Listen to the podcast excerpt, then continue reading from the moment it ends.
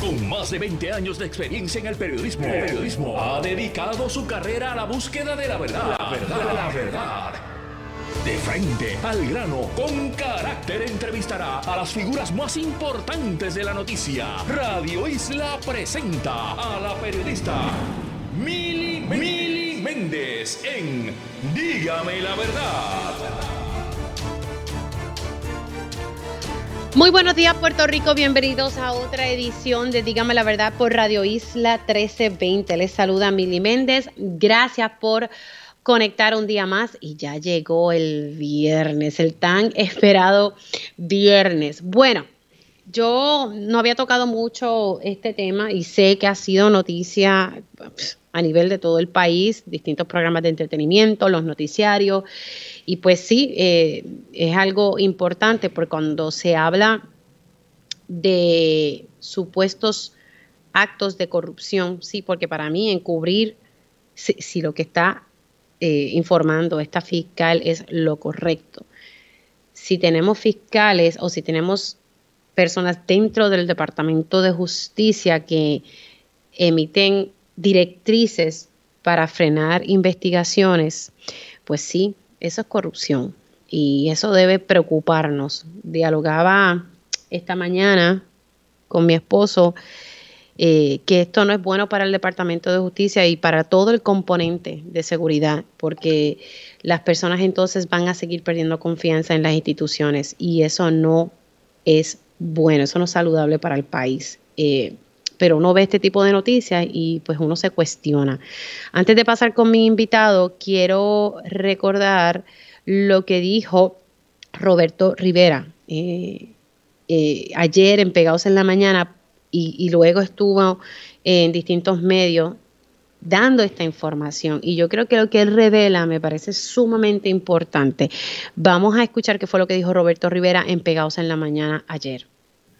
E-, eso, ¿verdad? Nosotros cuando pues, uno viene en conocimiento de ese caso, eh, una vez asigné al capitán Jado a dirigir San Juan, pues él viendo los expedientes que estaban, como uno dice, sin resolver, se percata de que ahí se encuentra el caso Kevin Fred, que fue, fue un caso bien sonado, y ve unas ciertas irregularidades y pide que el mismo sea referido a la División de Crímenes Mayores, pues para que tuviesen más tiempo, pero una vez asignado a la sargento Karina Ojeda, pues claro, ellos hacen un análisis del expediente de lo que allí obra en el mismo y se percatan de que en efecto hay unas irregularidades dentro de ese expediente y ya habían corrido unas especulaciones de una alegada foto y otras cosas más. Pues claro, nosotros, y hablo de nosotros porque yo entré en, ese detalle y evento, tenemos que ocultar desde lo primero, que vendría siendo por qué no se solicitó una investigación administrativa ante tanta irregularidad.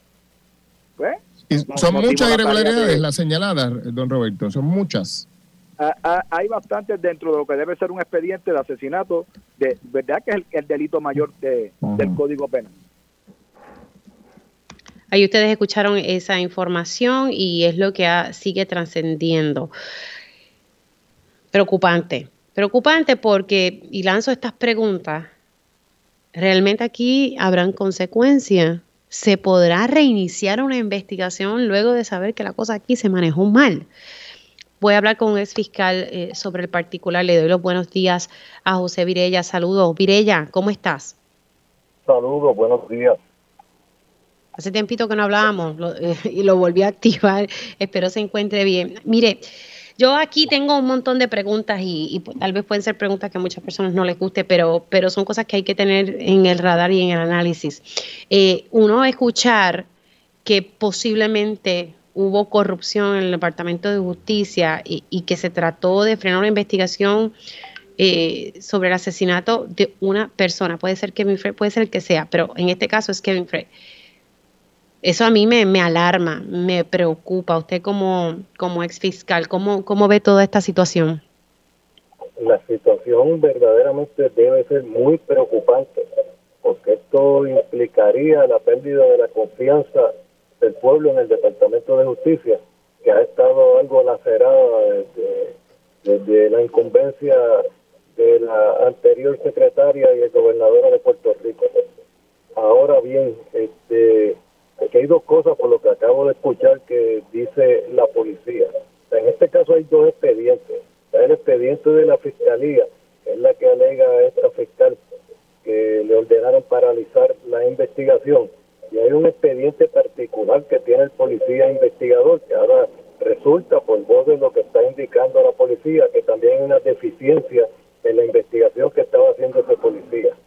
Porque, vamos a ponerlo de esta forma, el hecho de que se le dé una instrucción ilegal a la fiscal diciéndole no continúe la investigación, no implica que esa instrucción va dirigida al policía y que eso sea la causa de esa de esa deficiencia en el expediente del policía.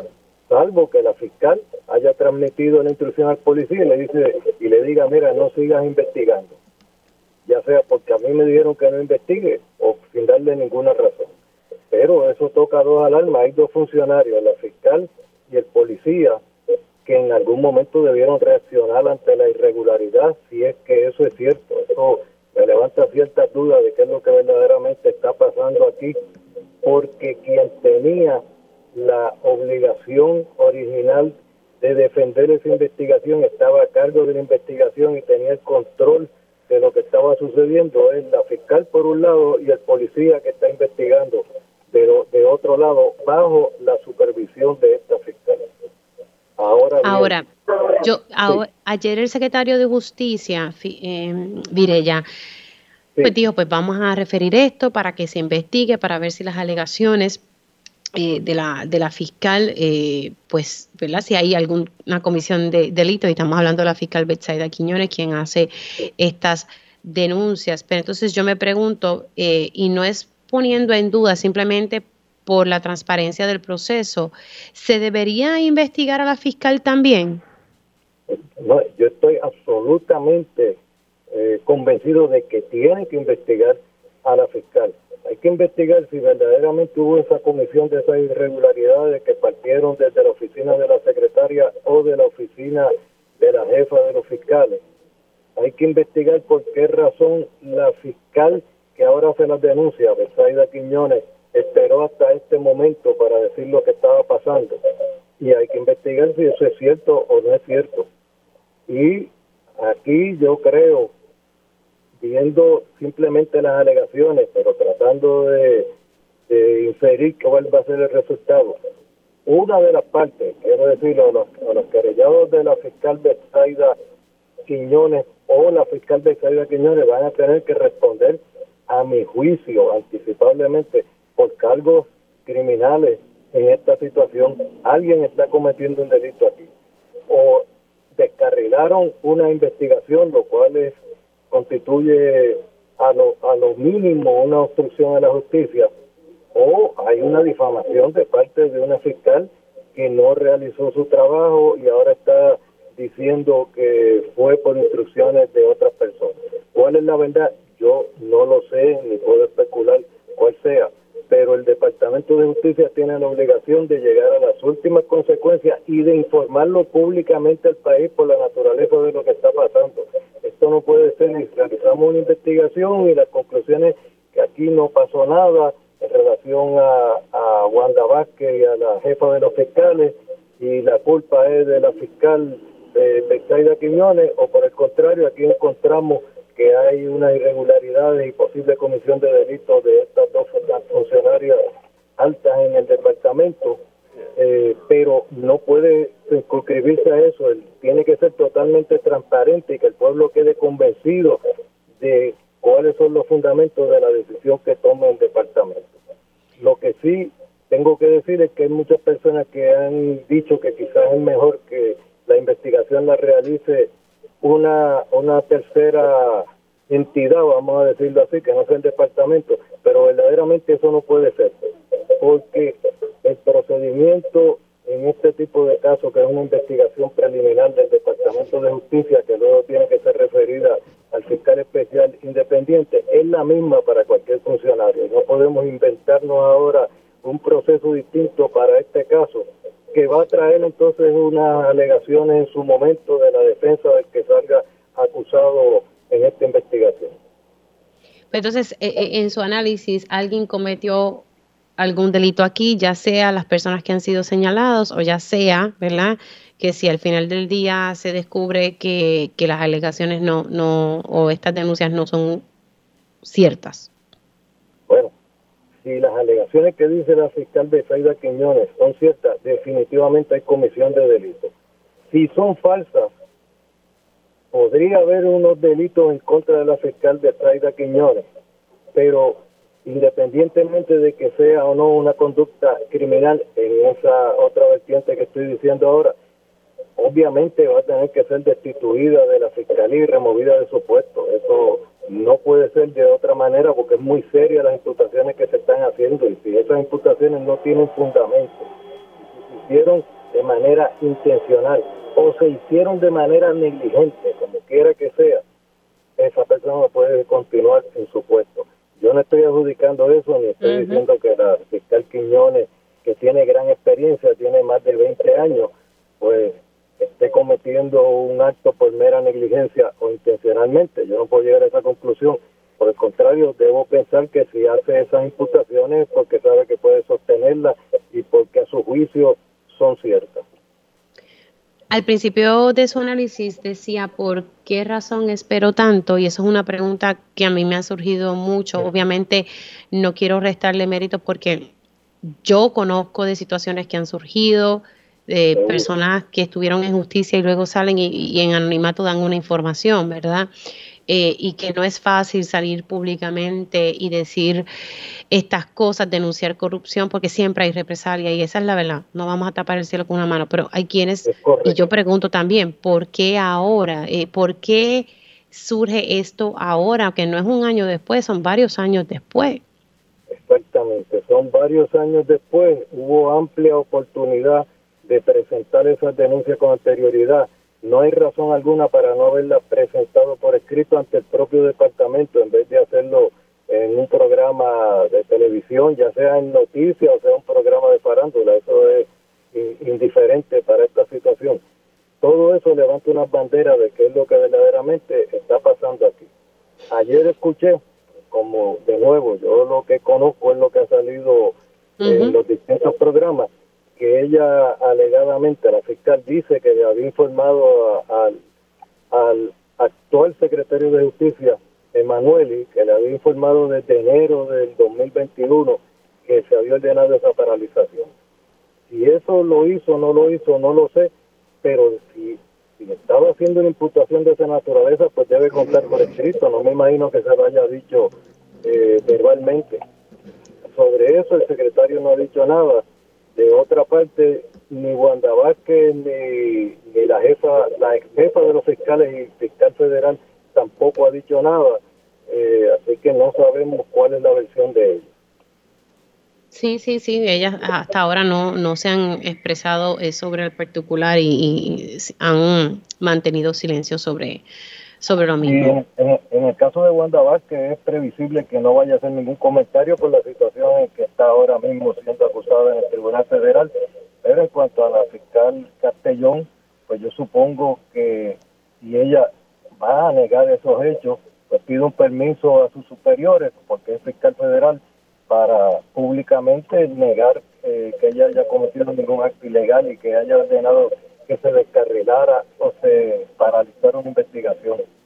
De otra parte, la otra preocupación que tú señalabas ahorita es eh, si ahora se continúa el caso de asesinato y ya esta, esta investigación está lacerada por la desidia que señala la propia policía en la investigación que tuvo el policía inicial. O sea, empezar ahora de cero otra vez luego de tanto de tanto tiempo que ha pasado dificulta la investigación. Eso no quiere decir que no y le da armas y le da armas a una futura defensa de la persona o de las personas que en un futuro sean acusadas. Es lo que yo veo aquí. O sea ahí le damos una defensa para decir ay que la investigación se manejó mal sí sí puede ser una claro que va a ser una defensa que plantearía un abogado diciendo mire sí ahora están acusando a esta persona este, con una prueba que se ha traído a última hora luego de, una investigación deficiente por aquello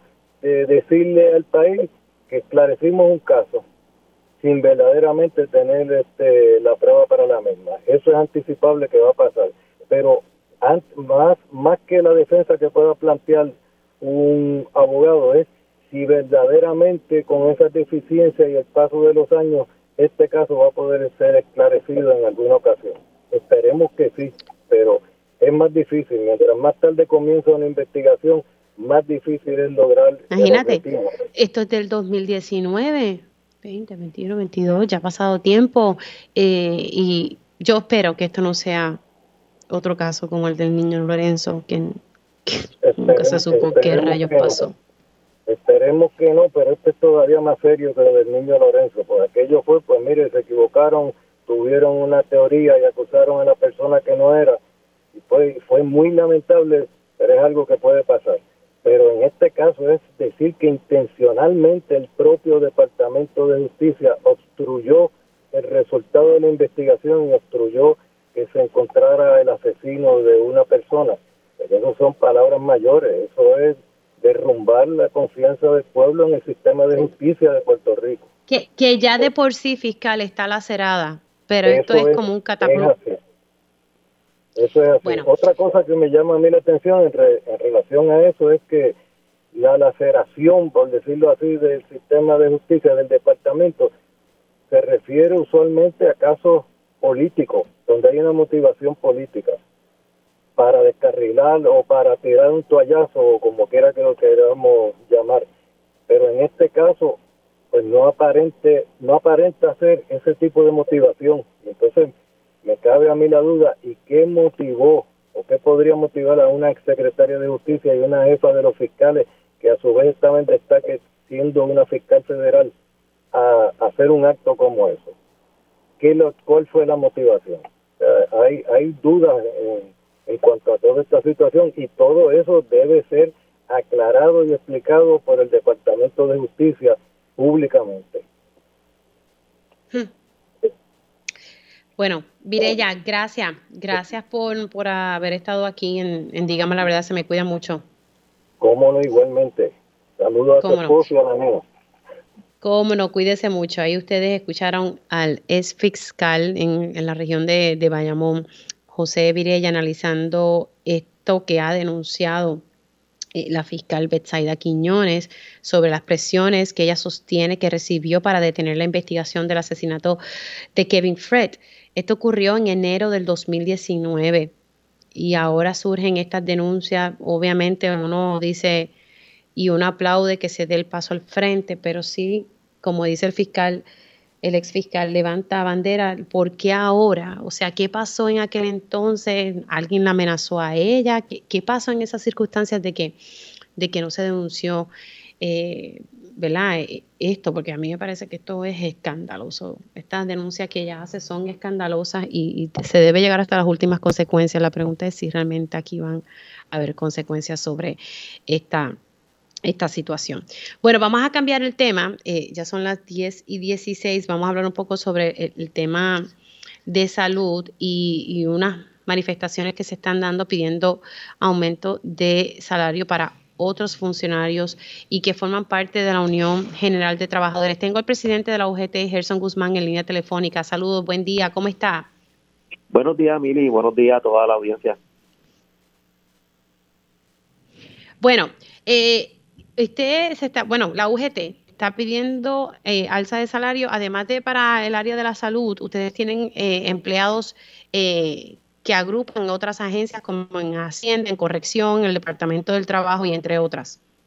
Es, correcto, aparte de los trabajadores de los componentes de salud que representamos, tenemos trabajadores también de otra de otra dependencia de gobierno que no vienen a servicios de salud, para quienes estamos elevándole al gobierno un reclamo de igualar la propuesta que tenemos para los componentes de salud de una compensación especial en lo que esperamos a que llegue el plan de clasificación y retribución del gobierno de Puerto Rico y que podamos entonces negociar en la mesa eh, de los convenios colectivos la retribución de estos trabajadores. Ok, pero esto es eh, que se haga esto antes de que se haga eh, el ajuste que está buscando hacer el gobierno. Eh, sí, es correcto. Mira, en el, en el caso de los componentes de salud, te mencionaba, hablábamos la semana pasada eh, de la situación que hay en las diferentes áreas. Nosotros pudimos llevar a la mesa de negociación a los componentes de salud para, para comenzar a trabajar el asunto del salario de ellos, pero tenemos la tranquilla de que la Junta de Control Fiscal no va a permitir una un convenio colectivo con un aumento de salario que no esté atado a un plan de clasificación porque así lo establece la Junta.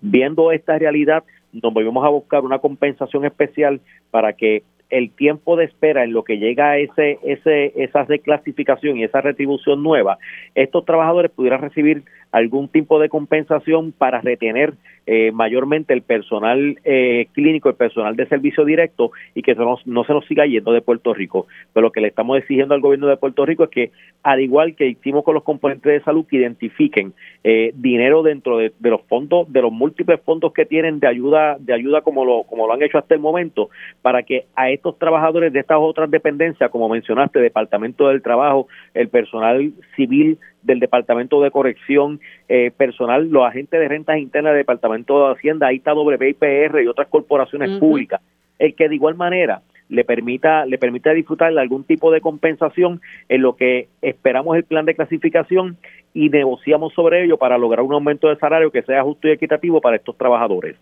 Claro, en lo que entonces viene esa ese plan de clasificación. Es correcto, es correcto. Pero entonces el gobierno pues no ha cumplido con eso. No, nosotros le enviamos en, en agosto una comunicación al asesor laboral de Fortaleza donde establecíamos cuáles son las dependencias que tenemos fuera de los componentes de salud. La cantidad de los trabajadores no alcanza a 2.000 trabajadores entre todos estos componentes fuera de salud eh, para que replicaran el, la, el mismo, la misma propuesta del que hicimos con los de salud y que les dieran este tipo de compensación. Al día de hoy no han respondido absolutamente nada. Ayer nos reunimos con el nuevo asesor laboral de Fortaleza, el licenciado Alexander Rivera, donde con un con representación de los de los trabajadores le presentamos nuevamente la propuesta que está llevando la UGT, que es algo razonable y que le hace algún tipo de, justicia a estos trabajadores lo que llegue el plan. Él lo que se comprometió es discutirlo con la secretaria de la Gobernación y con el gobernador para la semana que viene, si es posible, sentarnos nuevamente y que nos respondan eh, sobre la propuesta que sometimos para nosotros entonces determinar cómo manejar el asunto. Bueno, eh, y sobre negociaciones, tengo que aprovechar porque acaba de surgir, ¿verdad? En esta mañana hay empleados de la UGT que están protestando contra su persona y, estoy leyendo una nota del periódico Metro donde dice que lo tildan de antiobrero. Dice aquí, desde que asumió la presidencia hace seis años nunca ha ofrecido ni negociado ninguna mejora salarial, manifestó Zaida Cancel.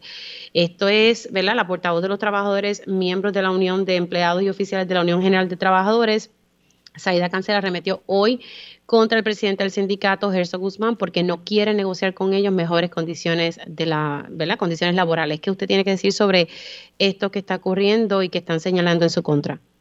Sí, mira, es lamentable, es lamentable que sucedan cosas como esta. Eh, mencionar, indicar que este servidor es una, es una persona antiobrera, yo creo que eso se distancia totalmente de la realidad. Eh, estos compañeros que trabajan en la Unión General de Trabajadores, que tienen un gremio entre eh, interno entre ellos, han estado solicitando un aumento de salario desde hace desde hace más de un año y se le ha planteado, obviamente, que la imposibilidad de poder llevar, llevar a cabo en este momento, donde eh, por los pasados años la UGT ha perdido una cantidad sustancial de trabajadores y la única el único medio que, que tiene la Unión para llegar fondos es la cuota de los trabajadores. Si nosotros seguimos perdiendo trabajadores, eh, no hay forma de que podamos llegar a ese entendido. Es falso el que no se ha sentado, no se ha sentado a negociar con estos compañeros que no han recibido ningún tipo de compensación desde que este servidor asumió la presidencia de la Unión. Eso es totalmente falso.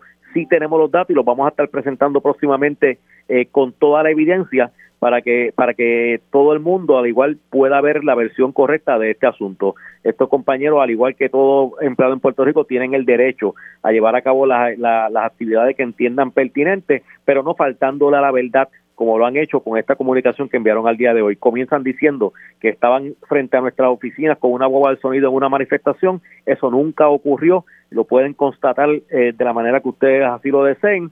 Eh, desde el principio comienza la falsedad de lo que ellos estaban mencionando. ¿Y, por y, de dónde surge esta molestia entonces? Si, si usted dice ¿verdad? Que, que, es totalmente falso, ¿cuál es la molestia? La molestia, la molestia es precisamente eso, que habían solicitado un aumento de salario en la mesa de negociación, eh, la respuesta se le dio en la mesa, no estuvieron de acuerdo y entienden que nos van que van a hacerle presión a la Unión en un momento donde vamos a pasar por un proceso interno de elecciones de la Unión para entonces poder llegar al fin. Nosotros lo vamos a manejar en la interioridad que corresponde eh, siendo deferente con, con todo el asunto responsablemente, pero clarificando eh, de por sí lo que están lo que se está señalando eh, y manejando el asunto transparentemente y responsablemente como siempre lo hemos hecho. Nada tiene que ver con que los pusieron a ponchar. Estos compañeros de eso desde hace mucho tiempo ellos nunca habían ponchado, nunca había un rendimiento de cuenta eh, y asumiendo la, la, la dirección del sindicato fuimos responsables con, con precisamente las cuotas de los trabajadores, que es de donde se les paga a ellos, eh, si se les puso a ponchar porque no había... ¿De qué agencia son estos empleados? Rapidito, me tengo que ir a la pausa. ¿Perdón? ¿De qué agencia son estos empleados? No, no, no, no, no, estos empleados son empleados de la Unión. Ah, ok, son, son empleados de la Unión. Okay, okay, y entonces usted los puso a ponchar. Es correcto, sí, y sí se les puso a ponchar porque responsablemente tiene que evidenciarse eh, el, el, tiempo laboral, laborable de estos compañeros, al igual que el requerimiento de informes de trabajo y otro tipo de informes que puedan garantizar que el trabajo que se le brinda a la matrícula se esté llevando a cabo eh, de la manera responsable, pues todo esto sí ha transcurrido en estos pasados años y sí ha habido molestia con eso. Bueno, seguimos entonces en comunicación en torno a este tema y usted dijo que entonces iba a estar presentando la información demostrando que, que, son falsas lo que las denuncias que están señalando. Bueno, tengo que irme a una pausa. Guzmán, gracias por haber entrado aquí en Digamos la Verdad unos minutos. Hacemos una pausa y regresamos con más información. Dígame la verdad, las entrevistas más importantes de la noticia se escuchan aquí. Mantente conectado. Radio Isla 1320. 1320. Y seguimos aquí en Dígame la Verdad por Radio Isla 1320. Ayer estuvimos desarrollando el tema sobre la crisis que hay en Puerto Rico en el área médica, pero específicamente en la escasez de pediatras que tenemos en Puerto Rico.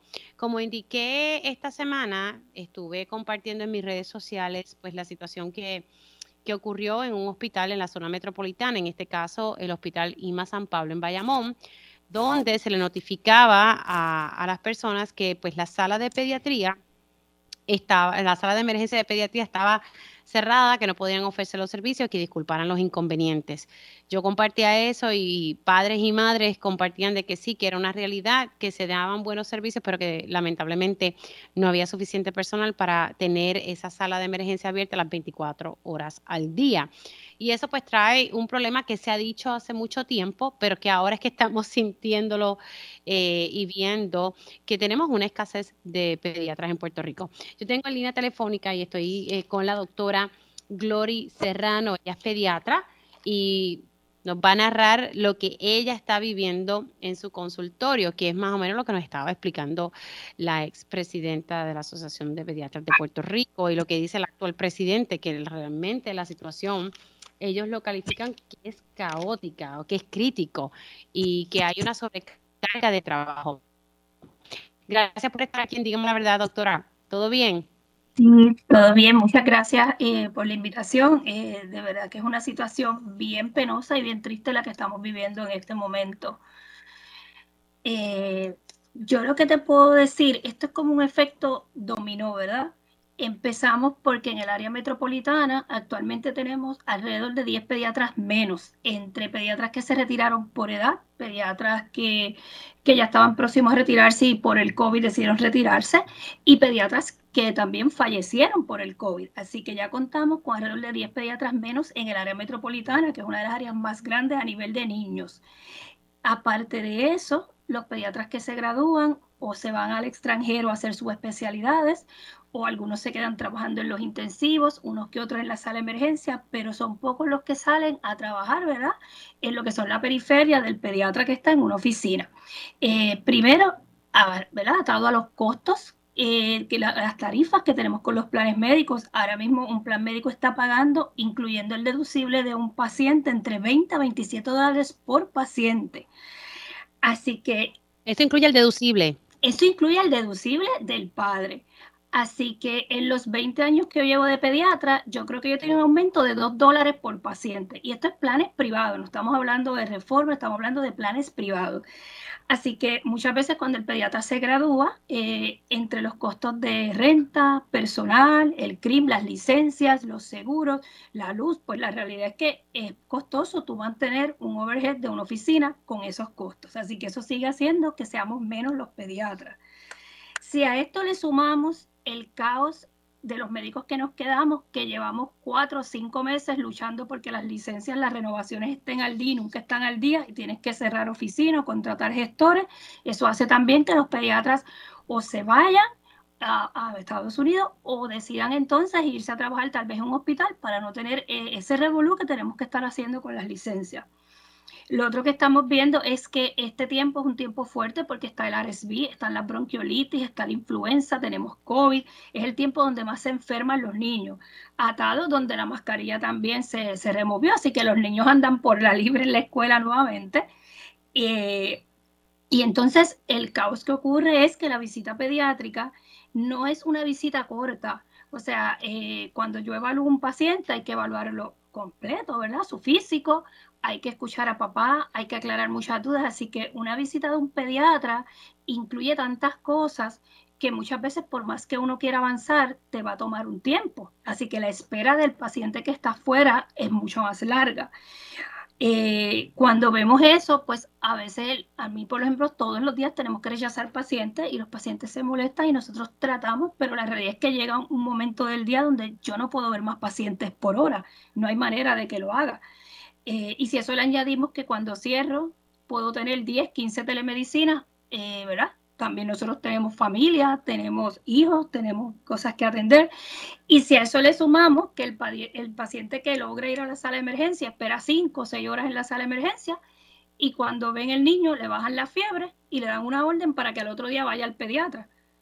O vemos un generalista que ve un niño eh, no lo receta porque no es pediatra, pero le da una orden y mañana ve a tu pediatra cuando sabemos que hay una escasez de pediatras. Así que tener un niño cinco horas en una sala de emergencia para darle acetaminofén y darle una orden para el otro día a buscar un pediatra. Y ese es el caos que estamos teniendo. O sea, es como un efecto dominó que venimos arrastrando, pero que en este momento ha sido más marcado. Sí, que entonces no vale la pena que el padre o la madre vaya a una sala de emergencia a esperar todas esas horas para que entonces luego te refieran a ir a un pediatra, que eso lo pudiste haber hecho. Exacto, que hubiera, le hubieran dado acetaminofén, le dado ayuda, así que yo también suelto a los papás, este, yo sé que es difícil porque no consiguen el pediatra, pero a veces, este, si es un nene, ¿verdad? Que uno le puede manejar una fiebre, que le puede dar un bañito, que le puede dar su acetaminofén y esperar al otro día a buscar un pediatra, porque eso es lo otro, ¿verdad? Que está pasando. Porque entonces eh, haces un turno en sala de emergencia, pagas un deducible en sala de emergencia que es más costoso y sales sin nada. La mayoría de las veces sales igual que como entraste.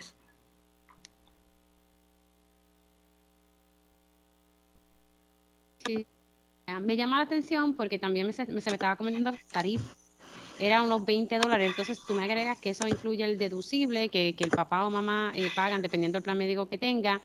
Eh, o sea que tú lo que has visto eh, con estos planes privados es que te ha aumentado 2 dólares. Exacto, en el transcurso de 20 años, exacto, 2 dólares por, por paciente. Así que no, no es atractivo que los pediatras que están graduados se queden, porque ¿verdad? vamos a decirlo realmente, nosotros salimos con unos gastos también de préstamos estudiantiles, o sea, esto es nuestra profesión, la hacemos con amor y con vocación, pero tenemos que mantener familias con ellas. Así que la realidad es que eso nos limita porque los planes médicos tampoco ayudan, nos limitan el tiempo de la telemedicina. También, o sea, si un paciente me hace una telemedicina, no le quieren cubrir una hasta siete días. O, por ejemplo, tú me llamas por la noche, me dices que tienes la nena malita, hacemos una telemedicina y yo te digo, pues mira, vamos a hacer esto esta noche y mañana vienes a la oficina. Ah, pues el plan te penaliza y no me quiere pagar la visita del otro día porque yo te hice una telemedicina. Y tengo que esperar por lo menos 48 horas. pero no, queremos promover. Exacto. O ah. pasa también o sea que si, que si yo no, no, eso, que, que, me parece eso como un poco irrazonable. De momento eh, queremos fomentar la telemedicina, pero por otro lado te penalizo si al día siguiente eh, vas a ver a ese niño para darle seguimiento. O sea, tienes que esperar un tiempo para que te cuente como, como otra visita. Exacto. Y igualmente, si haces una telemedicina y vas a hacer otra, tienes que esperar por lo menos siete días porque no te cubre una segunda telemedicina tan pronto. Ay, padre. Así que... En, en resumen, podemos decir que, ¿cuál es aquí el obstáculo mayor, doctora? La escasez de pediatras, ese es el obstáculo mayor. La escasez de pediatras, la mayoría, ¿verdad? Hay pediatras jóvenes, este, gracias a Dios hay unos cuantos nuevos que han abierto oficina, que son jóvenes, muchas veces en mi oficina dicen, mira, tenemos este pediatra que abrió oficina, este, pero realmente es la escasez de pediatras en la periferia, que no solo los que trabajamos privados, es que lo estamos viendo que no hay para abrir la sala de emergencia. Eh, es que a mí eso me, dejó bastante anonadada, porque una sala de emergencia que tú no la puedas abrir, eh, pero, eso, es, eso es algo que estamos viendo en tendencia en todos los hospitales. Pues mira, por lo menos eh, si te hablamos por el Puerto Rico Women Children Hospital, que también está en Bayamón, hace poco una mamá me comentó que fue y habían 50 pacientes esperando. o tengo otra mamá que fue a San Jorge y le dijeron en San Jorge, no estamos aceptando más pacientes en lo que queda de noche. Por lo mismo, si yo no tengo enfermera, si yo no tengo pediatra, o sea, yo no puedo correr una sala de emergencia como San Jorge con un solo pediatra, no hay manera. Así que la realidad es que la escasez de pediatra la estamos viendo en todos los ámbitos. Así que sería que tenemos que ver cómo atendemos esa situación de escasez de pediatras y ver que también los planes médicos paguen unas tarifas razonables a los tiempos, porque los costos han aumentado, la factura de la luz ha aumentado. Exacto, porque eso sería un incentivo para que el pediatra que se gradúe se quiera quedar, porque aunque tenemos lo, el decreto del 4%, pero la realidad es que ni eso ha hecho que los pediatras se quieran quedar. ¿Entiendes? Así que eh, tiene que ser por otra parte, que el pediatra pueda hacer una visita. Eh, los papás también entender que a veces ellos vienen con una visita de que el nene está enfermo, pero a la vez queremos decir que el nene está teniendo problemas con el habla, que además está teniendo problemas en la escuela y a veces en esa visita el nene se siente tan mal y están pasando tantas cosas que en esa visita no podemos hacerlo, pero entonces obviamente no se puede faltar al trabajo, así que todas esas cosas en pediatría hacen que la visita sea más larga y entonces la espera sea mayor y va a depender de la edad del paciente, porque a lo mejor una mamá eh, con un niño más grande, pues de 11 años avanzamos, pero cuando tenemos un bebé de 6 meses que hay que empezarlo a comer, esa visita nos puede tomar 40 minutos. Y ahí se te fue, o sea, se te fue casi la hora. Si tienes una consulta de lactancia, como en mi caso que soy de acuerdo en lactancia, cogemos 45 minutos y la sala sigue llena, o sea que eh, todas esas cosas afectan, así que si la sala de emergencia no, no puede con esta multitud de niños, ¿verdad? Y pues, ¿qué vamos a hacer, ¿verdad? Con estos pediatras que solamente vemos uno por oficina o en las oficinas que hay dos, pero todas las oficinas o todos los colegas con los que yo hablo, todos estamos iguales. O sea, no hay nadie que te diga, no, yo no tengo pacientes, pues no, todos estamos iguales. Sí, que están sobrecargados de trabajo. Entonces, eh, por más temprano que quieras abrir la oficina, no vas a poder cubrir y poder atender todas las personas que tienes en, en espera. Exacto. Para que tengas una idea, yo llegué hoy a la oficina a las 7 y 20. Eh, abrimos a las 7 y media la oficina. Teníamos 22 pacientes citados. Apuntamos 28 pacientes más. A las 8 y media de la mañana ya yo tenía todas esas personas anotadas en mi lista. 8 y media de la mañana. O sea que ya después de ahí, y entonces yo lo entiendo, el paciente llega y te dice, pero ¿cómo a las 8 y media están llenos? Estamos llenos no, no hay otra manera, no hay cabida, no hay nada más. no podemos. Y es difícil decirles que no. Sí, no, no, difícil, definitivamente. La verdad que lo que estoy observando es que todos los pediatras con los cuales he tenido la oportunidad de dialogar, pues me, me, narran básicamente lo mismo. Aquí es ver cómo logramos que, que se alcancen cambios y poder tratar de retener a esos pediatras que se están graduando, que se queden aquí en la isla y que no se nos vayan. Doctora, se me ha acabado el tiempo, pero gracias por, contarme su experiencia, a ver si podemos seguir moviendo la cosa y, hacemos algo en torno a este tema, porque la realidad es que aunque hay gente que dice, Ay, es que no están naciendo niños, pero sí, pero los que están aquí ya y los pocos que sí nacen necesitan un pediatra que lo verifique, especialmente en el área de la lactancia, que es como usted dice, no solamente es pediatra, sino educadora en lactancia, y eso sí eh, requiere tiempo, ¿verdad? Para hablar con los padres que, y las madres que están lactando. Doctora Gloria Serrano, gracias. Gracias por haber estado aquí en Dígame la Verdad. Gracias a ti, que tengan buenas noches. Hacemos una pausa aquí en Dígame la Verdad por Radio Isla 1320 y al regreso vamos a continuar hablando del tema de salud, pero en esta ocasión sobre la justicia salarial que están buscando eh, muchos eh, empleados en el área de la salud, especialmente en el sector público del país. Hacemos una pausa y regresamos en breve. Dígame la verdad, las entrevistas más importantes de la noticia se escuchan aquí. Mantente conectado.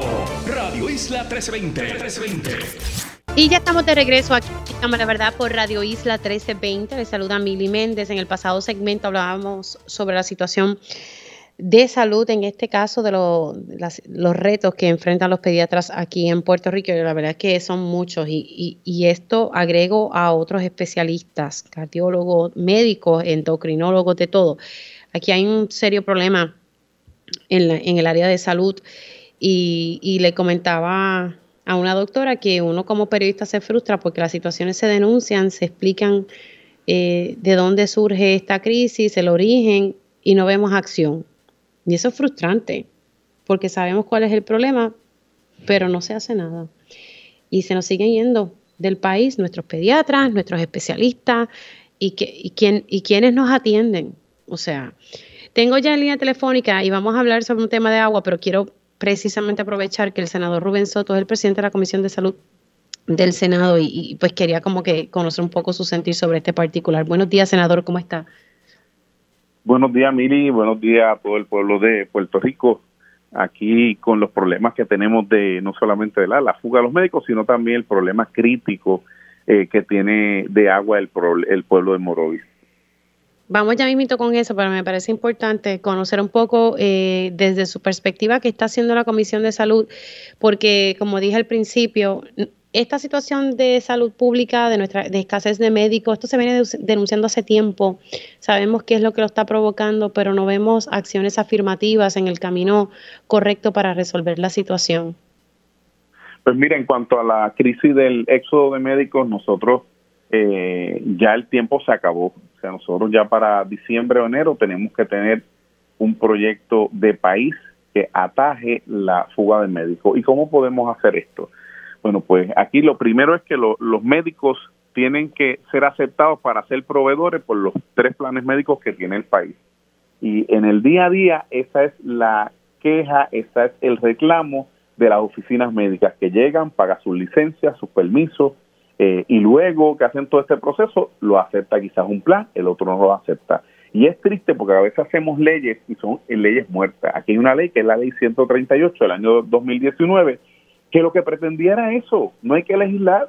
Entonces, por eso es que este servidor radica una resolución, es la 631, en donde llama a la mesa a todos, llama a la mesa al colegio de médicos, llama a la mesa a las asociaciones de médicos, a los especialistas, a los subespecialistas, de forma tal de que, de que pueda el paciente tener una oferta eh, y pueda a su vez no tener estas largas esperas de un año, de dos años, que luego viene y tiene unas enfermedades crónicas y ya la enfermedad eh, se lo ha comido, como dice en el campo.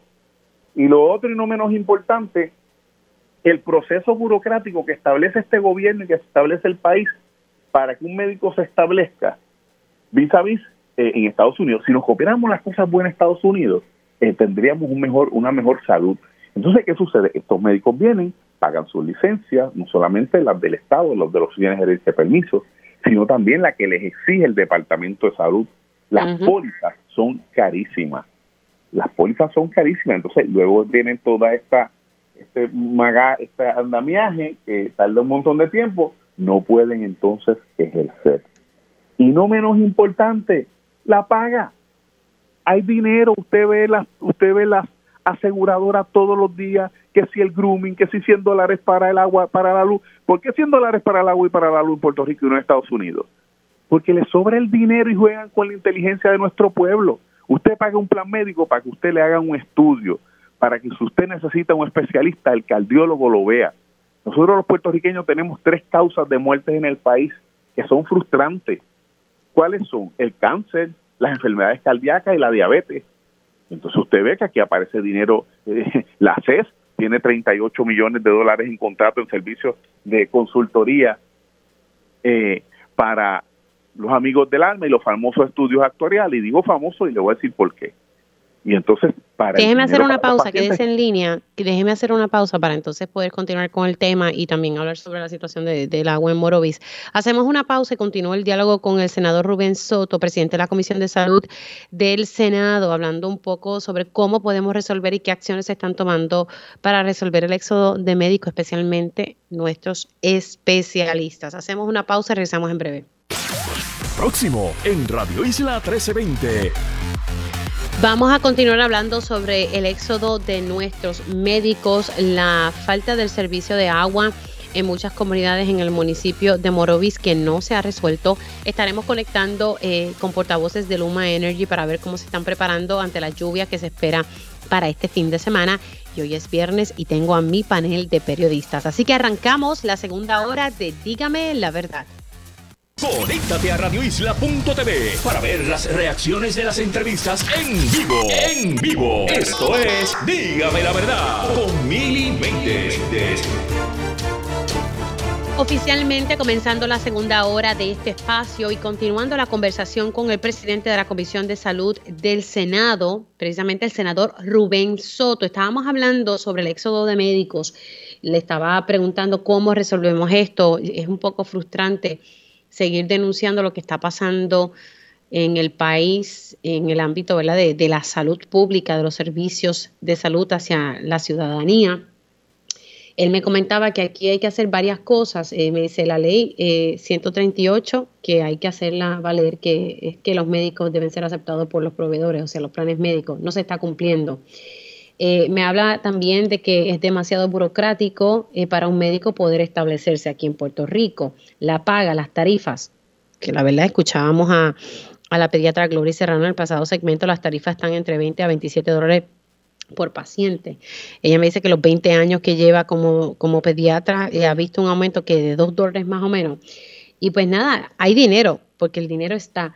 Y el senador se quedó en el detalle de que trajo eh, de que ACES está gastando mucho en contratos. Él me dio la cifra de 38 millones de dólares. Eh, senador, eh, para que pueda entonces terminar su, su planteamiento.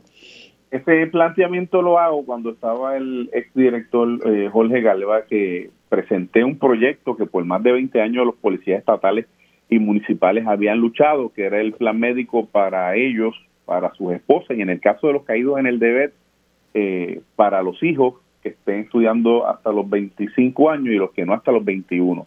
En ese momento todo el mundo puso pero, luego los policías se tiran a la calle, el gobernador presentó una orden ejecutiva muy similar a la exposición de motivos que tenía eh, mi proyecto de ley. Me quedo solo en esa lucha hasta que al final logramos que se apruebe en Senado, en Cámara y que el gobernador lo firmara a lo cual agradezco muchísimo que se le haya hecho justicia a este sector. Pero esto, este, es un pequeño renglón de lo que está pasando en el país. Eh, hay, hay tres cosas básicas. La primera, eh, la, la cantidad de licencias y requisitos, incluyendo las pólizas por impericia médica, que les exigen a un médico que se acaba de graduar para estar hábil al sistema. La segunda, el que los acepten como proveedores. Y cuando digo proveedores, aquí tengo que hacer un paréntesis. No solamente son los médicos los que están pasando el Niágara en bicicleta, también los médicos, los dentistas, los laboratorios, eh, los hospitales, los centros que suplen eh, prótesis, o sea, todos los que son proveedores, es una magama de servicios complementarios de lo que es la salud y que el paciente tenga eh, oferta, que tenga oferta para cuando tenga que buscar una prótesis, pues que tenga entonces lugares donde su plan médico le cubre pues ellos también pasan el Niágara en bicicleta. Y no menos importante el ajuste de las tarifas. No podemos seguir eh, pagando, no podemos seguir eh, teniendo un sistema en donde la aseguradora es la que dicta la pauta de qué es lo que se le va a pagar al médico. Aquí tiene que haber una negociación colectiva real. Eh, y aquí, si, si un hospital privado, que también son parte de, ¿verdad? de los afectados, tiene un problema y da un servicio de un, estudio, pues ¿por qué entonces este hospital se le paga una tarifa y al otro se le paga otra tarifa? Si en ocasiones son hospitales que tienen la misma cantidad de, servicios disponibles, no solamente en estudios, sino en oferta de médicos, de especialistas y de subespecialistas. Y es por eso que este servidor se ha reunido con el presidente del Colegio de Médicos, que ha sido un gran aliado, el cardiólogo eh, Carlos Díaz, eh, con la asociación médica, con diferentes grupos eh, Mire, eh, senador, disculpe que le interrumpa, pero aquí hay tres medidas. Usted me trajo una, la ley 138, la 82 y la 142. La y la recogemos en la resolución 631.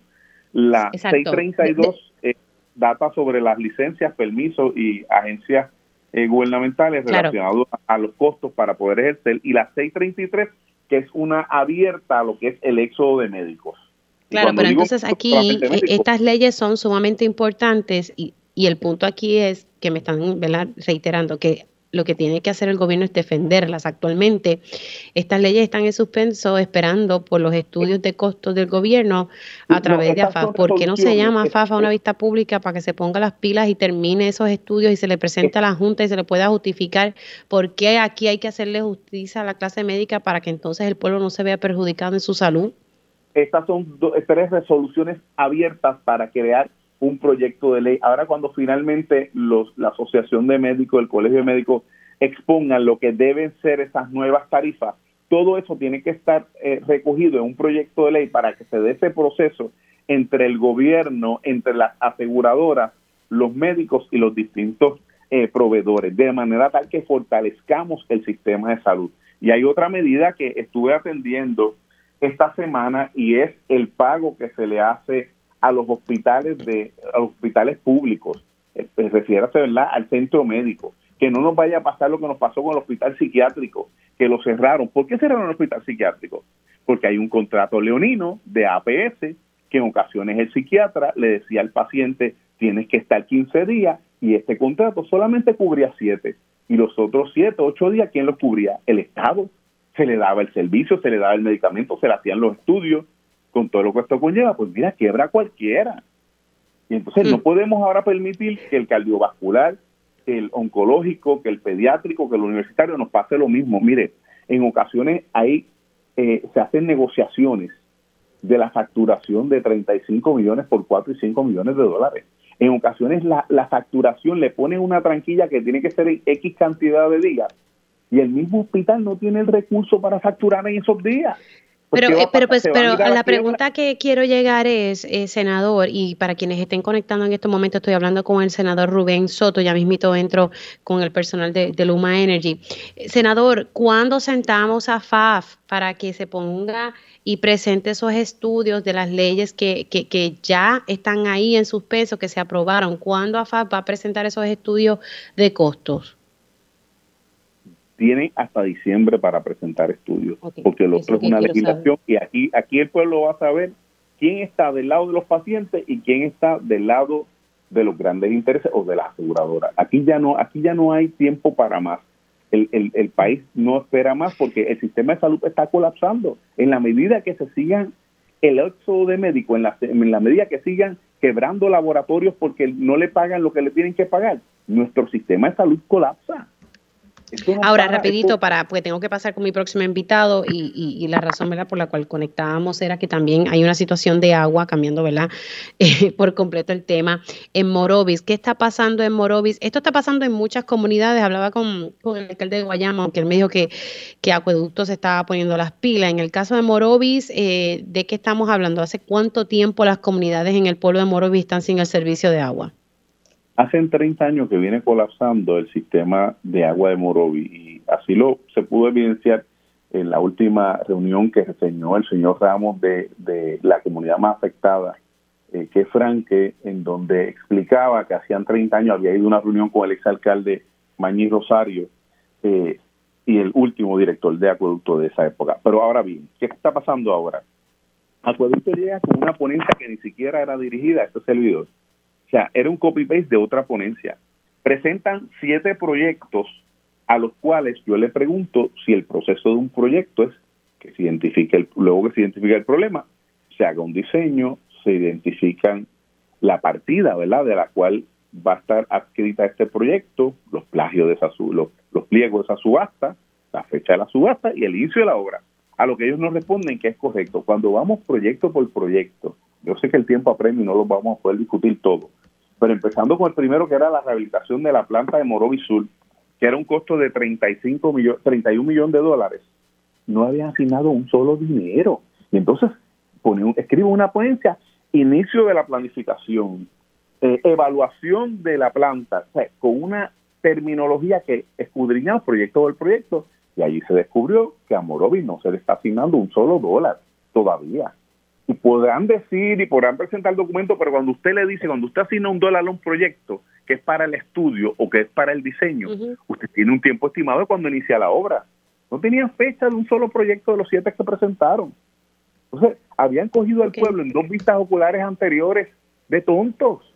Y el pueblo de Morovi está indignado y por eso es que la alcaldesa se tira día a día, este, ha ido a acueducto, fue frente a Fortaleza. ¿Qué es lo que pasa? ¿Qué es lo que espera? ¿Que, que, nos trepemos eh, como salvajes, empezando por mí? Como no, no, no, lo que tienen que hacer es seguir manifestándose, llegando allí, para que nos den agua. O sea, que, eso es lo que quieren que hagan.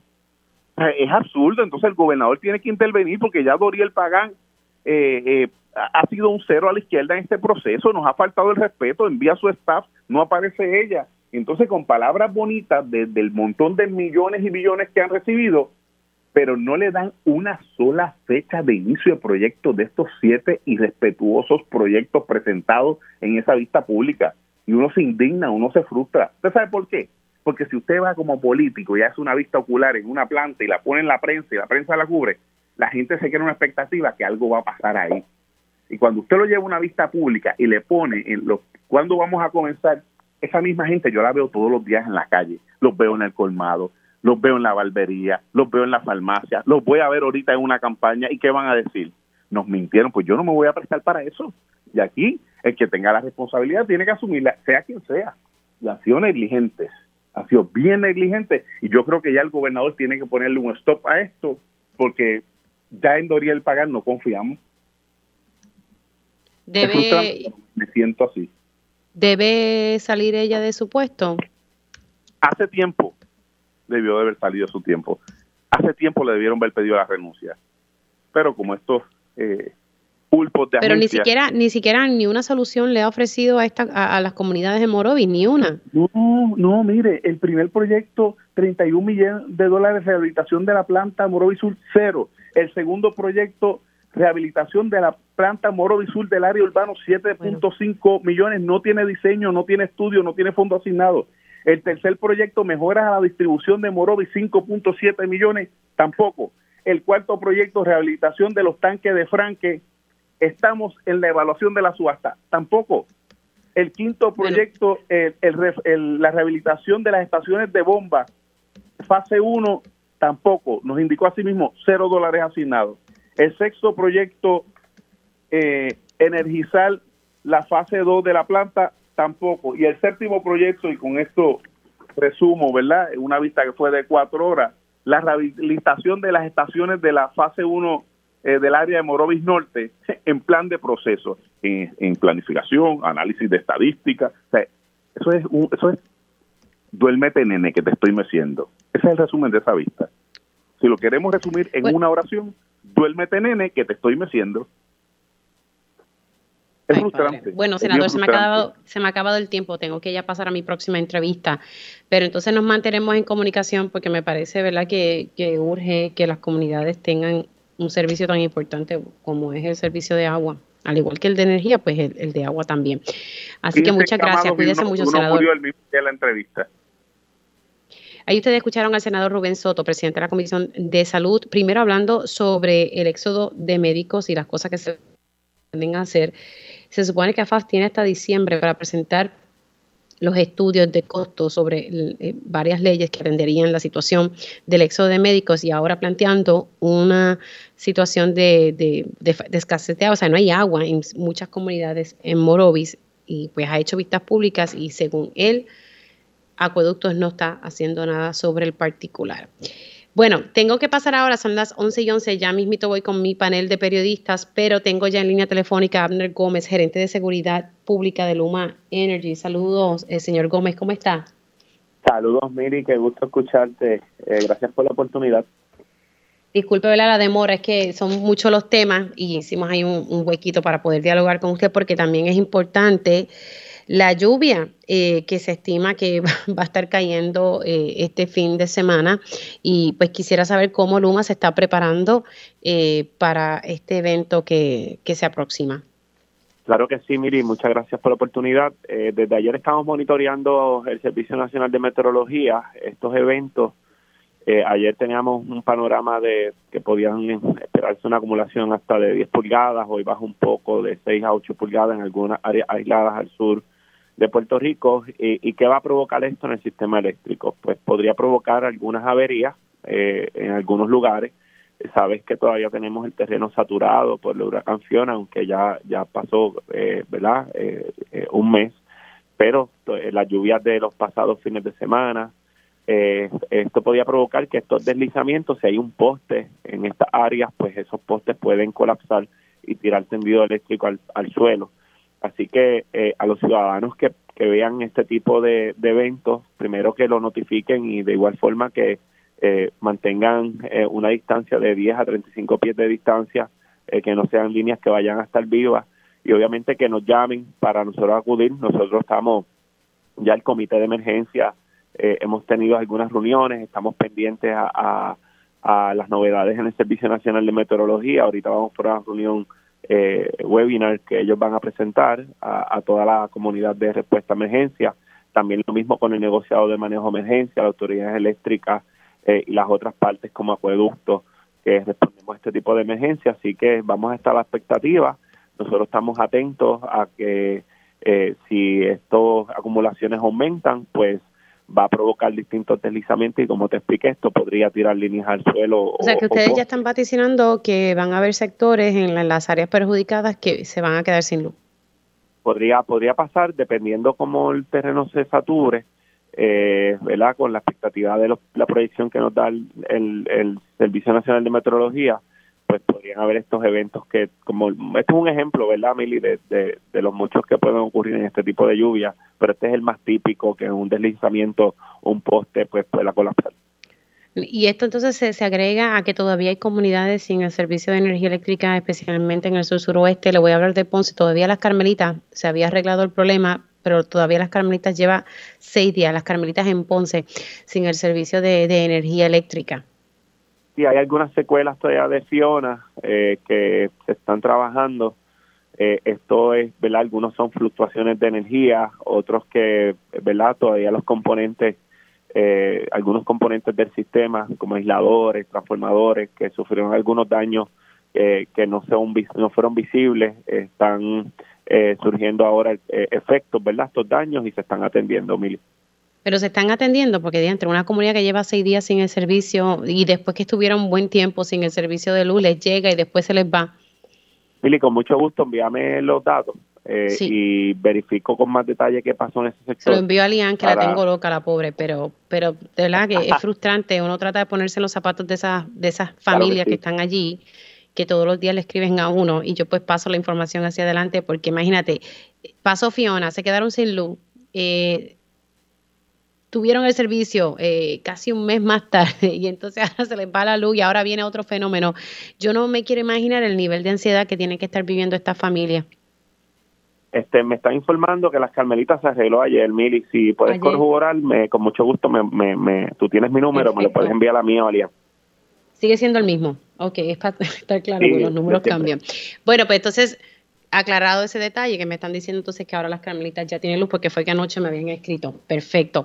Ahora, eh, tan pronto pase, tan pronto pase este fenómeno, ustedes van a tener el personal suficiente para entrar ahí de inmediato y arreglar eh, las situaciones que surjan.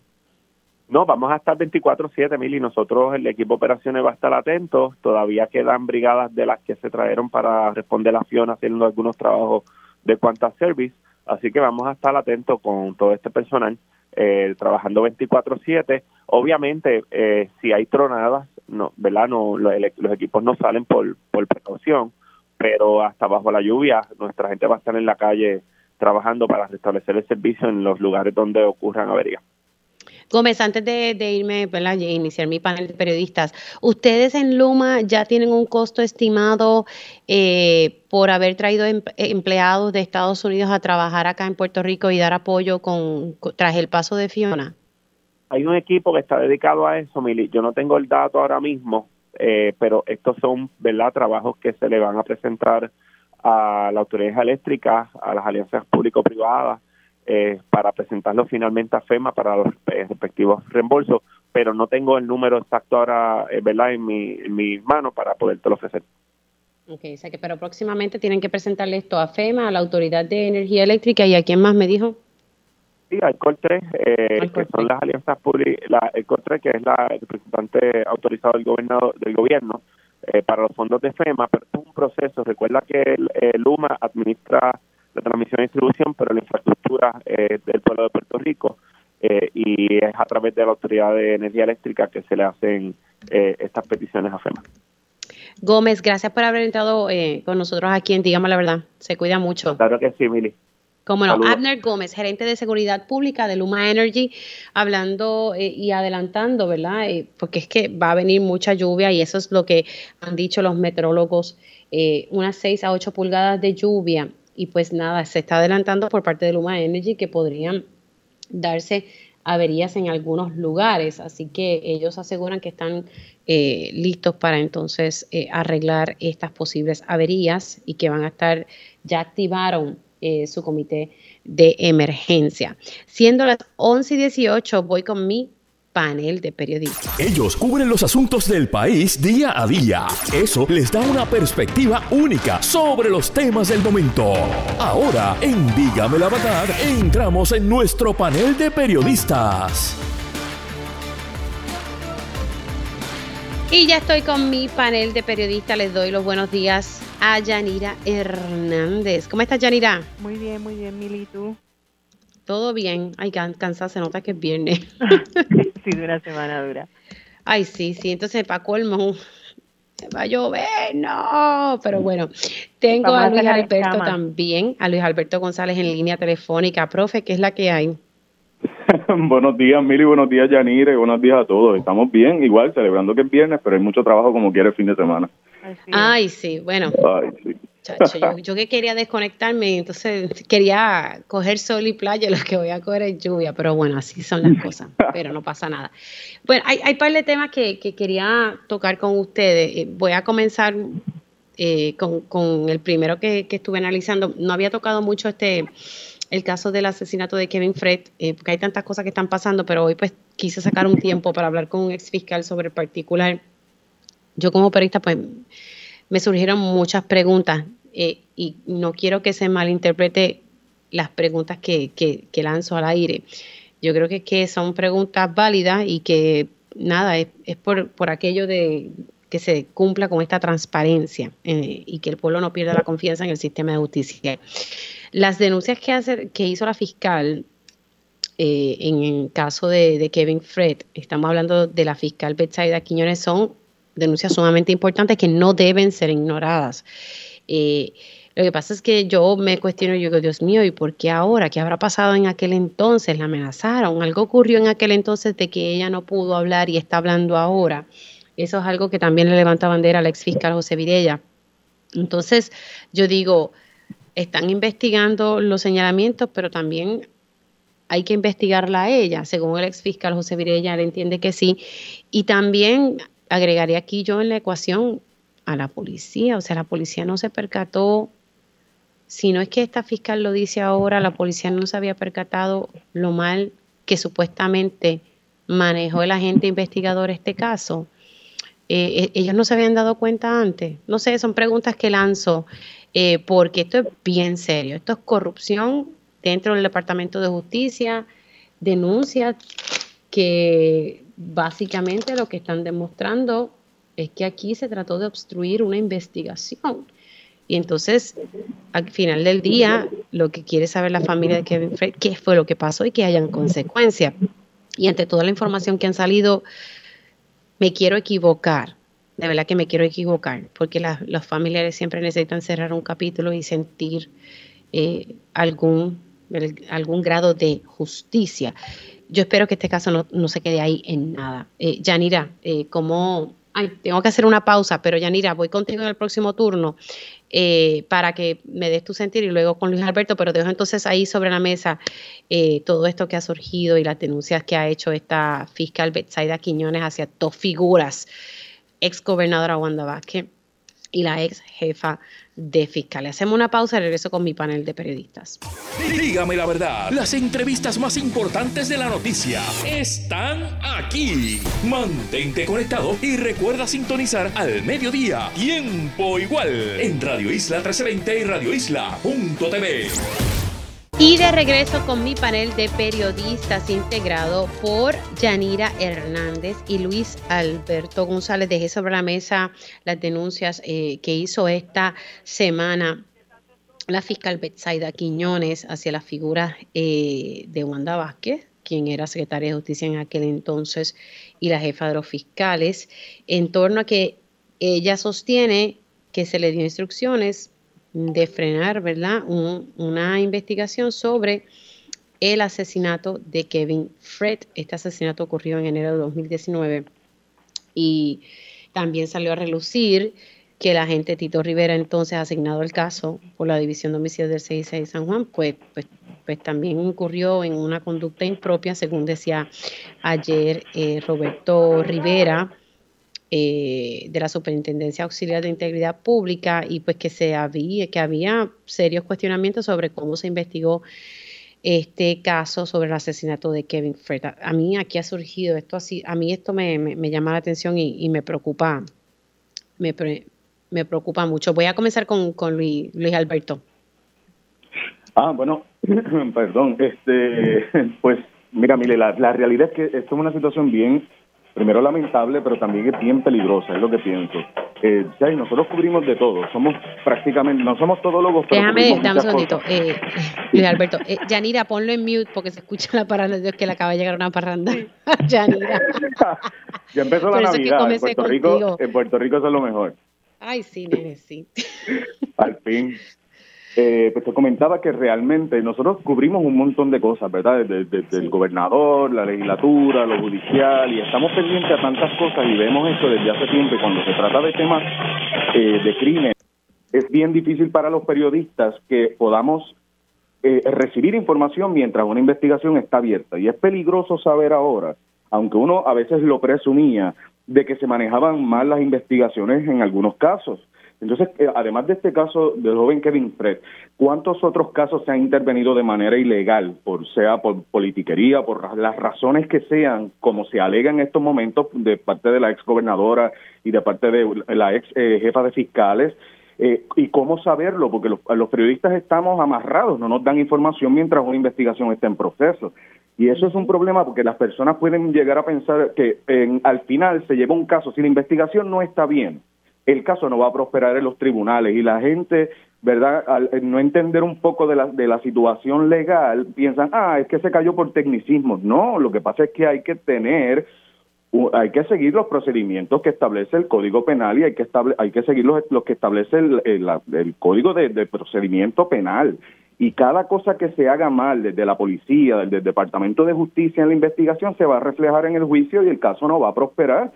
Y eso lo hemos visto en muchos otros casos. Vimos lo que pasó en el caso de, Macho Camacho, que no sabemos realmente qué pasó ahí, con que al final, después de haber eh, eh, traído de vuelta ese caso a la luz pública, eh, no procedió.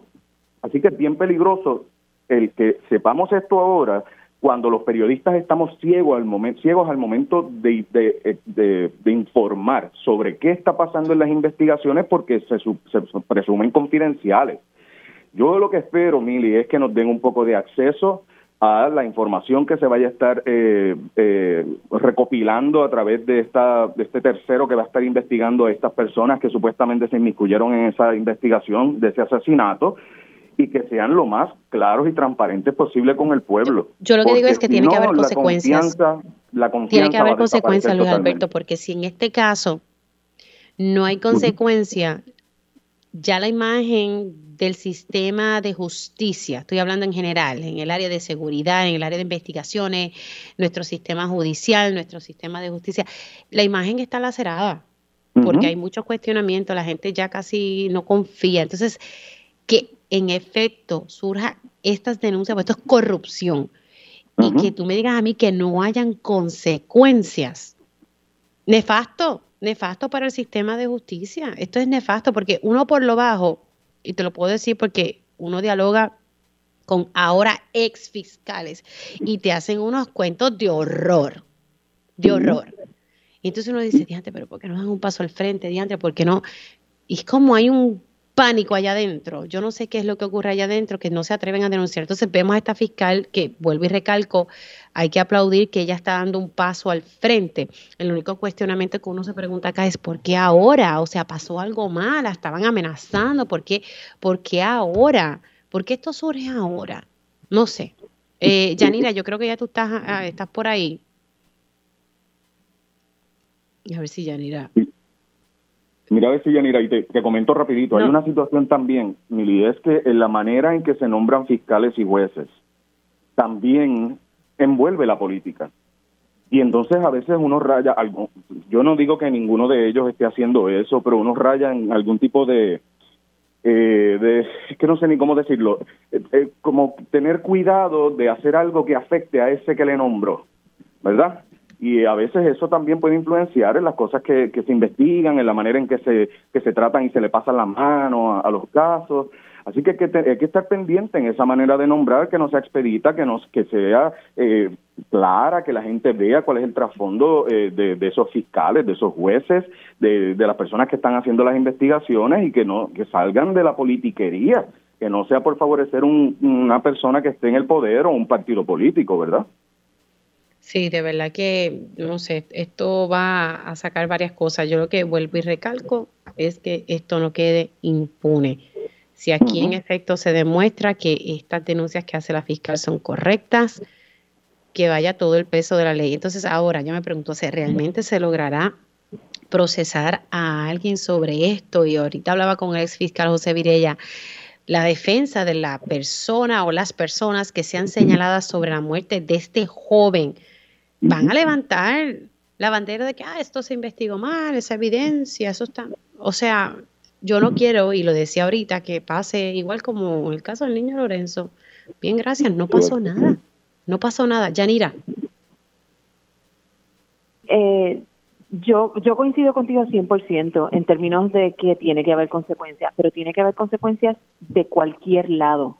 Exacto. Si aquí verdaderamente hubo esa, eh, esos actos y, de corrupción, porque en realidad si hubo una instrucción para detener una investigación que estaba en curso eh, sobre un asesinato, es un acto de corrupción. Si eso ocurrió, tiene que haber consecuencias. Pero si eso no ocurrió y las denuncias que se están haciendo no son ciertas, también tiene que haber consecuencias.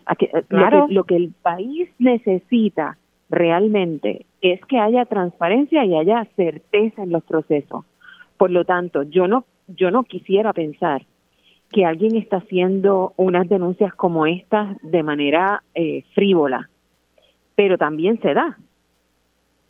Por lo tanto, yo lo que sí espero es una investigación profunda, que sea, eh, que sea, que esté bien hecha y bien fundamentada y que pueda darle al país una noción clara de qué es lo que en realidad pasó, quién es, quiénes son los verdaderos asesinos de este joven y, y, y qué es lo que va a pasar de aquí en adelante con las personas que estén implicadas en el mismo. De verdad que a mí, yo, e, esto ha sido, esto fue tema de conversación esta mañana aquí en casa y, y analizábamos todos estos mismos ángulos y genera mucha preocupación. Voy a pasar a otro tema, lo, voy a presentar y entonces vamos a la pausa y luego hablamos del mismo. A mí me... Claro. Ay, ya yo no sé ni qué decir porque es que se me puede zafar una palabra no adecuada. A mí me tiene ya hartita, lo que voy a decir, hartita, así con, con la J, hartita. Que aquí no se mueva la cosa para hacerle justicia a la clase médica, y hacerle justicia a los pacientes, punto. Que los pacientes no se vean perjudicados, que no tengan que estar esperando meses para recibir una cita médica. Eh, aquí el sistema de salud pública está colapsando y lo vengo diciendo hace tiempo. Ahora estamos utilizando el ejemplo de los, de los pediatras. Eh, que de verdad están pasando la Caín. Hay un éxodo de pediatras. Eh, cuando yo vi el post de una mamá de que el hospital en Bayamón de San Pablo, la sala pediátrica está cerrada, eh, ¿verdad? Es, una sala que no está abierta las 24 horas al día, los 7 días a la semana. Es una sala que en un momento dado como no tiene suficiente personal, cierra, no puede ofrecer el servicio. Realmente eso es lo que nosotros aspiramos como país. Entonces hablaba ahorita con, con el senador que preside la comisión de salud del Senado y pues hay unas cosas que se están haciendo, pero aquí hay que fijar responsabilidades y hay que exigirle a FAF que presente los estudios para unas leyes en particular que resuelven en parte, ¿verdad? Un poco el problema y que estamos hablando que son las leyes, la 138, la 82 y la 142, que están en pausa porque la Junta lo decidió así. Entonces, AFAF, que es parte del Ejecutivo, tiene que demostrar, hacer esos estudios. O sea, el gobierno tiene que aquí hacer algo para impedir la fuga de especialistas y médicos. Yo no entiendo. Ya uno hasta se cansa de seguir trayendo los temas y no hay acción. Entonces es nuestra gente que se ve perjudicada en un momento como este, con todas las condiciones de, de, situaciones respiratorias que están enfrentando nuestros niños, que es una época alta. Ya los pediatras están cansados. Ahorita la doctora Gloria Serrano me dice, Mimi, estoy drenada, estoy agotada, estoy como nadando contra la corriente, porque no es solamente que tiene muchos pacientes, es que para renovar sus licencias, la licencia de botiquín para poder em, vacunar, para renovar su licencia, pese a que lo hizo con tiempo, bien, gracias, todavía no ha podido hacerlo ni renovarlo, pero ¿qué está pasando aquí? Algo que funcione en este gobierno. Dejo eso sobre la mesa y regreso con mi panel de periodistas. Dígame la verdad, las entrevistas más importantes de la noticia están aquí. Mantente conectado y recuerda sintonizar al mediodía, tiempo igual, en Radio Isla 1320 y Radio Isla.tv. Y ya estoy de regreso con mi panel de periodistas integrado por Yanira Hernández y Luis Alberto González. Comienzo contigo en este turno, Yanira, sobre el tema de la situación del éxodo de los médicos y lo que acabamos de escuchar en, en medio de, la pausa en el compendio de Radio Isla 1320. No me extraña lo que lo que acabo de escuchar de la de la doctora. Ciertamente, eh, si el si el país tuviera sus prioridades en su sitio, hoy el tema principal de este país debiera ser cómo se reestablece un sistema de salud que sirva a la población, que sirva a los pacientes. Eh, este, en los pasados días, eh, en dos ocasiones me he encontrado con personas que han tenido que asistir a una sala de emergencia, una con su papá enfermo, la otra con su hija enferma, y han pasado horas y días en una sala de emergencia en el pasillo, porque la cantidad de, eh, de, de personas enfermas es extrema y no hay personal para, para atenderla. Tengo una, una compañera que su, su hija necesitaba terapias cada cuatro horas, pero se las daban cada seis, porque no había un terapista de un, terapista respiratorio que le pudiera dar la terapia cada cuatro, se la tenían que dar cada seis. Y como lo, como estaba dentro del hospital, el hospital no permitía que otra persona le diera la terapia que no fuera un terapista respiratorio eso llora ante los ojos de Dios. Y el gobierno, esto es una situación que no le corresponde, no puede trabajarla eh, ni el sector privado, en términos de, del, del non-for-profit, ni las organizaciones sin fines de lucro, ni otras organizaciones, ni, ni la gente común. Esto es, esto es algo que el gobierno tiene que atender, que tiene que reglamentar, eh, y porque es un derecho esencial. La salud es un derecho fundamental. Eh, así que eh, si este país hubieran prioridades, esa sería la, la principal prioridad y lo que deberíamos estar discutiendo noche y día hasta que se solucione el problema. Wow, es que Luis Alberto. Pues mira, la realidad es que estoy totalmente de acuerdo con lo que dice Yanira. Aquí hay un problema serio. Las, las personas que también conozco, que recientemente han ido a, un hospital, pasan horas, pierden el día, pero también lo pierden los pacientes en, en las citas en las oficinas médicas, porque son tantos que los médicos no dan abasto. Los asistentes de los médicos están cansados, los enfermeros y enfermeras están cansados.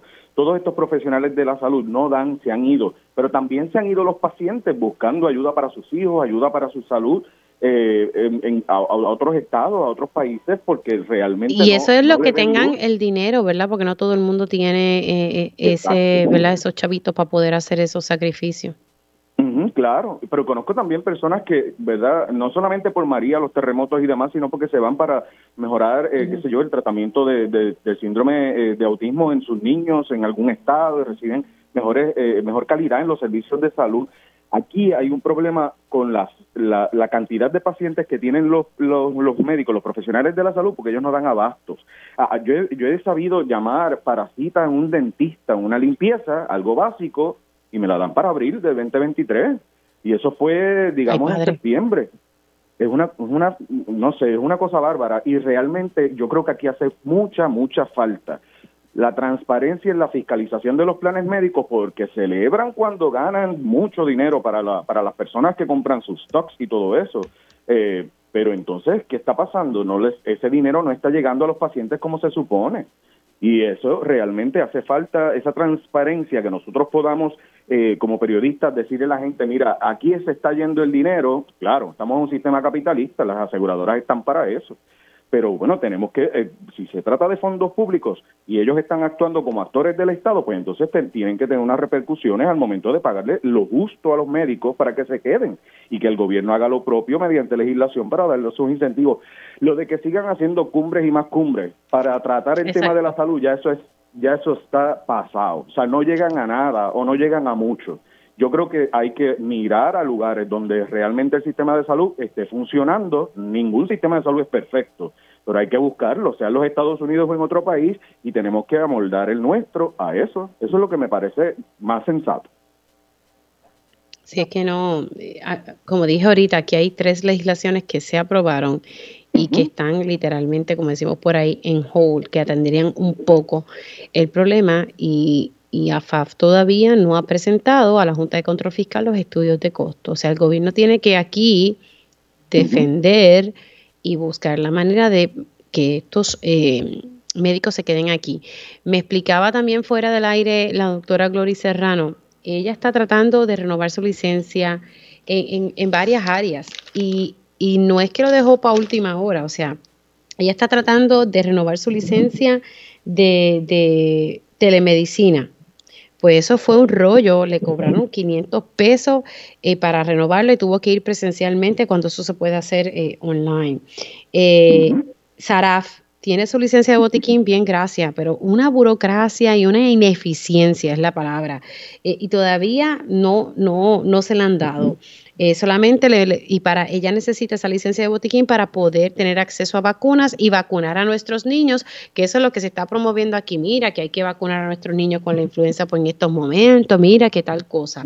Pero entonces, los entes que están llamados a dar estas licencias no, no las dan. Entonces, eh, también tiene, en julio me dijo que solicitó renovar eh, su licencia, en julio lo hizo, y en octubre cuando ella va y dice, mira, yo mandé mi, mi renovación de mi licencia, en octubre no lo habían revisado, no lo habían ni mirado.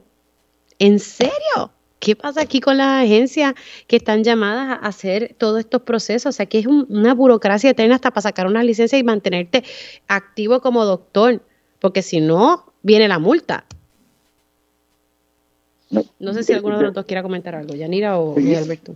lo vemos en los médicos, lo vemos en los farmacéuticos, en todos los profesionales de la salud. Hay, hay una cantidad de licencias sin tocar. Yo no sé si es que no hay personal, yo no sé si es que la tecnología no la están utilizando, pero quieren hacer las cosas en persona cuando bien dices, Mili, esto se puede hacer online se puede hacer en línea, vamos a empezar a movernos a eso para que se agilicen los procesos. Y además, el costo por cada licencia que estos profesionales tienen que pagar también es absurdo, más la colegiación, más todas las cosas que se les exigen.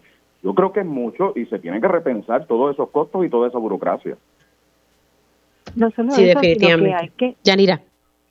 Que, que no solo eso, sino que eh, hay que mirar dónde está la prioridad del país. Es que es que nos olvidamos de que la gente enferma no puede ser productiva para el país, por lo tanto tú como gobierno tienes que procurar que todos esos procesos sean ágiles para que la gente pueda tener acceso a la salud. Y entonces se nos olvida dónde están los propósitos, dónde, qué es lo importante, se nos olvida. No, no, y eso que no me dio tiempo, ya me tengo que porque se acabó el tiempo, asume. Hablaba ayer con la administradora de Asume, ella necesita 100 plazas 100 plazas para poder ponerse al día con los casos que tienen atraso asume por las pensiones alimentarias. O sea, 100 plazas y creo que solamente tiene como unas 41, 42 que, que tiene autorizadas. Su proyección es que para el próximo año fiscal solicitar más plazas, o sea, pedirle permiso a la Junta de Control Fiscal. Y me dice que en parte fue por la ley 7. Retiros de, personas, ¿verdad?, que se han retirado de la agencia y eh, la ley 7. Ahora estamos viendo las secuelas de esas malas decisiones del pasado. Y ahora hay niños que, hay unos que sí que la están recibiendo, pero hay otros niños o menores que no están recibiendo esas pensiones alimentarias, que se manejan a través de Asume. Son cosas que de verdad que frustran. Eh, compañero, se me ha acabado el tiempo, pero le doy las gracias por sacarle su tiempito para estar conmigo hoy en el programa. Yanira, gracias y a Luis Alberto. Un abrazo. Hacemos una pausa aquí en Dígame la Verdad por Radio Isla 1320 y al regreso, tiempo igual.